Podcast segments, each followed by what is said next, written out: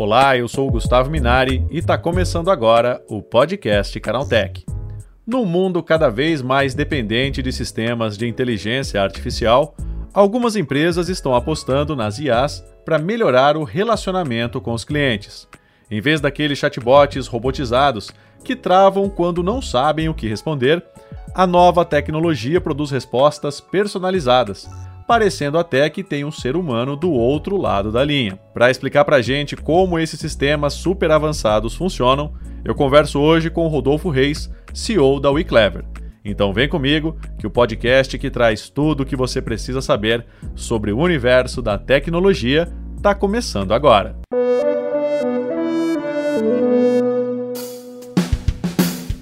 Olá, seja bem-vindo e bem-vinda ao podcast Canaltech, o programa que atualiza você sobre tudo o que está rolando no incrível mundo da tecnologia. Não se esqueça de seguir a gente no seu aplicativo preferido para receber sempre os episódios novos em primeiríssima mão. E é claro, aproveita para deixar uma avaliação para a gente por lá. Diz aí o que, que você está achando do podcast Canaltech. Combinado? Então vamos ao tema de hoje.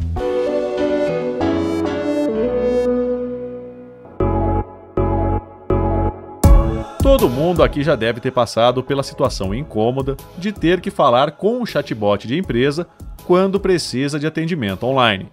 Esses robozinhos dificilmente conseguem resolver o problema e, na maioria das vezes, causam mais estresse e aversão a esse tipo de serviço. Mas o avanço dos sistemas de inteligência artificial promete mudar essa história, usando bots cada vez mais parecidos com seres humanos para tentar resolver os problemas dos clientes. É sobre isso que eu converso agora com o Rodolfo Reis, CEO da WeClever. Rodolfo, é qual que é a diferença, né, entre aqueles chatbots antigos que a gente já está acostumado, né, a ter que lidar com o atendimento ao cliente e essa nova tecnologia que traz aí a inteligência artificial? Bom, Gustavo, eu acho que o principal ponto é que agora esses chatbots eles conseguem aprender com o, aquilo que o cliente está falando, está conversando com ele, e trazer dados mais personalizados, o que vai deixar um pouco a experiência mais acolhedora para o consumidor, para o cliente, e do ponto de vista da empresa ou da loja que está utilizando aquela tecnologia, vai fazer com que ele consiga reter e engajar mais o cliente. Agora, isso acaba melhorando esse relacionamento entre as empresas e o cliente, Rodolfo?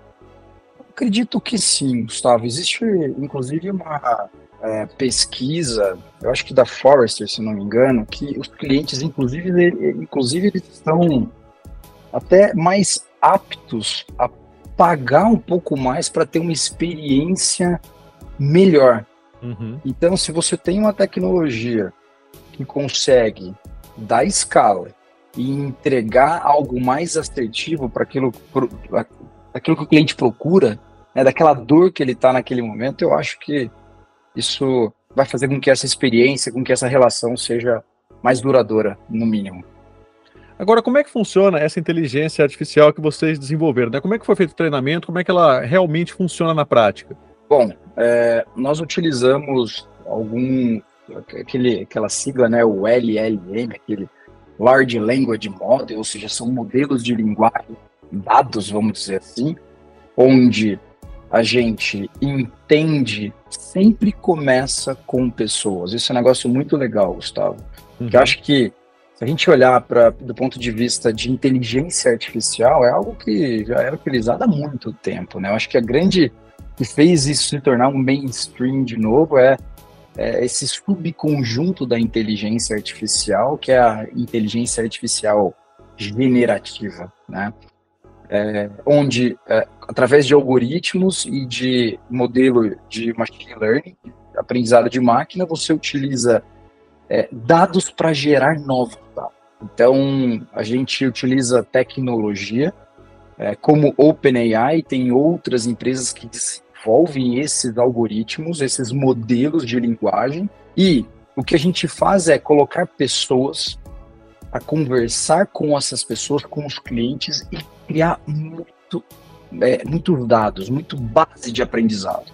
Uma vez que a gente cria essa base de aprendizado, a gente consolida isso e faz com que Num segundo momento, quando a gente conecta essa, essa tecnologia de inteligência artificial, o bot, se é que a gente pode chamar assim, né, que a gente remete lá atrás, naquele modelo muito. É... Mas enfim, a gente conecta o bot, ele consegue ser muito assertivo baseado nesse modelo de aprendizado. Então são basicamente duas etapas: criar a base, consolidar esse tipo de aprendizado para depois a gente ganhar escala e continuar sempre esse aprendizado contínuo, mas aí no modelo com tecnologia e algoritmo. E aí já é possível conversar de igual para igual com esse sistema, Rodolfo? Acho que sim, viu, Gustavo? Tem inúmeros. Uh, bom, a gente pode falar aí da própria chat GPT, né? Uhum. Que acho que é o grande é, divisor de águas. Se a gente olhar, eu não sei se você viu a, a curva, o, o tempo que ele demorou para atingir 100 milhões de usuários, foi o mais rápido de todas as tecnologias de redes sociais, de aplicativos, foi um negócio incrível. Então isso mostra é, adesão à tecnologia e quantas pessoas gostaram de ter esse tipo de interação. Pelo menos eu sou um pouco suspeito para falar, mas nossos testes a gente tem sido muito assertivo e tem um dado muito legal que eu posso compartilhar com você. É, nessas interações a gente sempre faz uma pesquisa para o cliente responder, né? A pessoa do outro lado, no, né, que está conversando ali com o bot, ela responder o que, que ela achou daquela experiência. E a gente tem essas pesquisas num, num corte quando é só humanos e um quando é só o modelo de, inteligência artificial. É quase a mesma. Olha só. Não, é impressionante, né? Porque assim, as pessoas, é, elas, elas passaram a gostar de conversar com esse tipo de robô, entre aspas, né, Rodolfo? Gostaram, é, gostam e tem algumas vantagens, sabe, Gustavo? Que é, nós somos seres humanos, a gente está disposto e, e, e, está exposto a muitas coisas no nosso dia a dia. E isso afeta forma como a gente conduz algumas coisas. Por exemplo, nossas conversas. Sim. Imagino que isso afeta também as, essas conversas entre marcas e consumidores. É, o modelo de inteligência artificial não tem isso. Ele não sofre esse tipo de variação. Então, muito provavelmente, a probabilidade de você pegar um bot que vai, que vai ser ríspido, que vai ser rude, ou que não vai conseguir resolver um problema seu, vai ser muito pequeno. Ou seja, que é, vai ser muito difícil achar um, um bot que está de mau humor, ou porque está ganhando pouco, ou porque brigou com a esposa em casa, ou seja, é totalmente improvável que isso aconteça, né?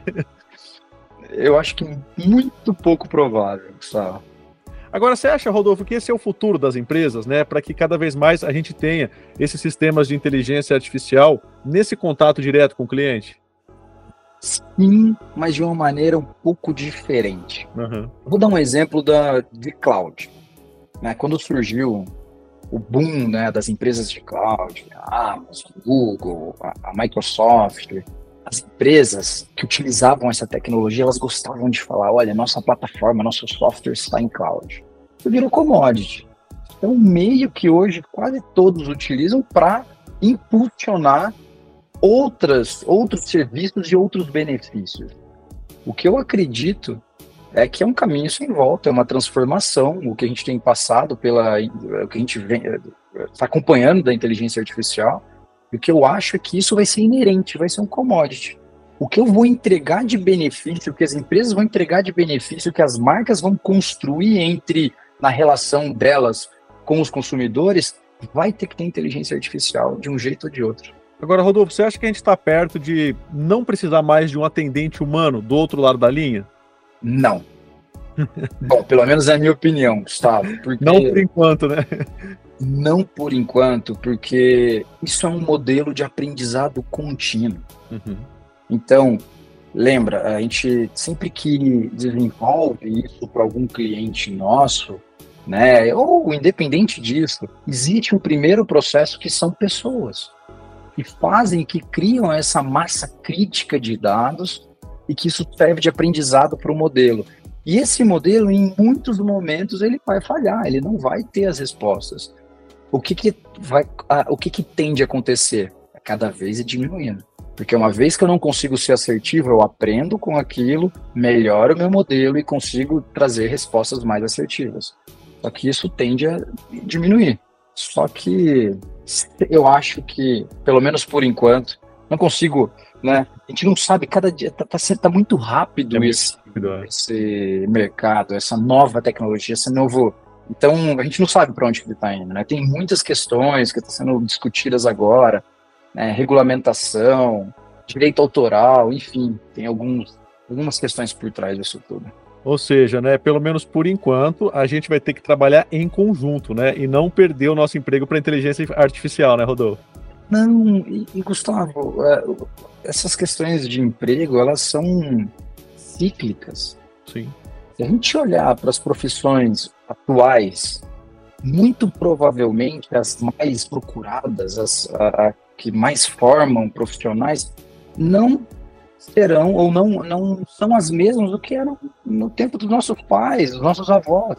E muito provavelmente, inclusive, tem também alguns artigos que falam que as profissões, as top 10, mais da metade nem existiam há 10 anos atrás. Uhum. Então, o que, que vai ser? Onde que, inclusive, tem profissões novas já, que é o designer conversacional, né? tem algumas profissões novas, engenheiro é, de prompt, que cria toda essa inteligência de conversas para conectar nestes modelos de linguagem. Né? Ou seja, a palavra-chave então é adaptação, né, Rodolfo? Total. Eu acho que a gente tem que, Gustavo, focar, entender os desafios, mas focar nos benefícios. O que, que a gente vai conseguir entregar de benefício que vai resolver uma dor muito clara de relacionamento entre marcas e pessoas, como como é que eu entendo o comportamento do consumidor? Como é que eu personalizo essa experiência? Gustavo, já imaginou que agora, de fato, uma marca, uma empresa consegue falar um para um com o consumidor? É algo é, é, é que, é, que, antes não era. É, nem a gente conseguia imaginar que isso seria possível, né? Tá certo, Rodolfo. Obrigado pela tua participação. Bom dia para você, hein? Eu que agradeço. Bom dia, um abraço. Tá aí, esse foi o Rodolfo Reis falando sobre como sistemas de inteligência artificial podem ajudar a melhorar o relacionamento entre empresas e clientes. Agora se liga no que rolou de mais importante nesse universo da tecnologia no quadro Aconteceu também.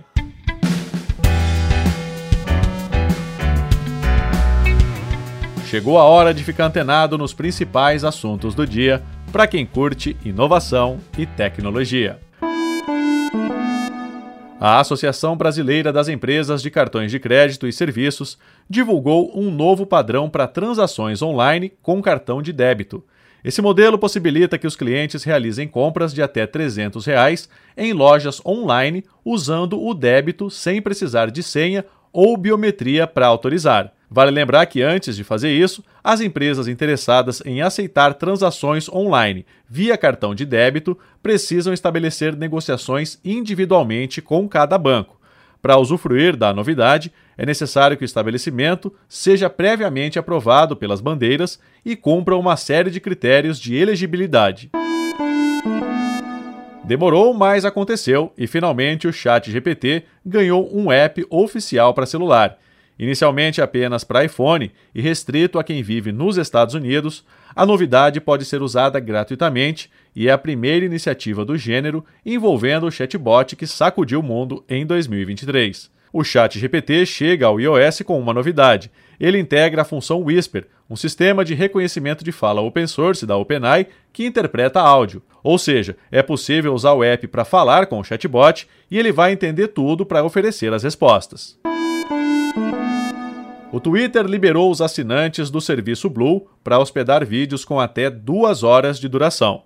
A novidade expande o limite anterior de 60 minutos para dar uma hora a mais ao público pagante. A empresa modificou a área de benefícios do Blue para incorporar a mudança e colocou seu garoto propaganda, o Elon Musk, para fazer o anúncio oficial. Para acompanhar o tempo maior, os arquivos de vídeo também poderão ter até 8 GB agora, em vez dos 2 GB anteriores. A Embraer finalizou os testes em túnel de vento do seu carro voador elétrico ou eVTOL. Com lançamento estimado para 2026, o modelo segue em desenvolvimento e avança em situações importantes para seguir rumo às homologações. Segundo a IVE, subsidiária da Embraer, responsável pelo carro elétrico voador, o principal objetivo do teste foi investigar e validar como componentes como a fuselagem, rotores, asa, cauda e outras superfícies se comportariam em voo. O teste em túnel de vento proporciona uma visão única do comportamento aerodinâmica de geometria complexa e oferece um alto nível de validação das características do design do veículo. O Rio de Janeiro poderá ter uma mudança bem impactante no mercado automotivo em breve. Um projeto de lei aprovado pela Assembleia Legislativa prevê que os carros poderão ter suas revisões feitas em qualquer mecânico sem perder a garantia. Já nas mãos do governador Cláudio Castro para aprovação, esse projeto também deve afetar outros produtos que dependem de manutenção programada ou não em locais destinados pela própria empresa fabricante para que a garantia seja mantida. Segundo o projeto, a Constituição garante que um serviço não deve ser atrelado ao outro. Entretanto, a lei prevê que o consumidor deve se resguardar para que a garantia seja mantida, como utilizar peças originais para reposição em caso de necessidade. Tá aí, com essas notícias, o nosso podcast Canaltech de hoje vai chegando ao fim. Lembre-se de seguir a gente e deixar uma avaliação no seu aplicativo de podcast preferido. É sempre bom lembrar que os dias de publicação do programa são de terça a sábado, com um episódio novo às 7 da manhã, para acompanhar o seu café. Lembrando que aos domingos tem também o Vale Play, o podcast de entretenimento do Canaltech. Esse episódio foi roteirizado e apresentado por mim, Gustavo Minari, e a edição foi do meu charal Gustavo Roque. O programa também contou com reportagens de Fabrício Calisto, Douglas Siriaco, Alveni Lisboa e Felipe Ribeiro. A revisão de áudio é da dupla Mari Capetinga e Gabriel Rime, com trilha sonora de Guilherme Zomer. E a capa desse programa foi feita pelo Eric Teixeira. Agora nosso podcast vai ficando por aqui. A gente volta na próxima terça-feira com mais notícias do universo da tecnologia para você começar bem o seu dia. Bom fim de semana. Tchau, tchau.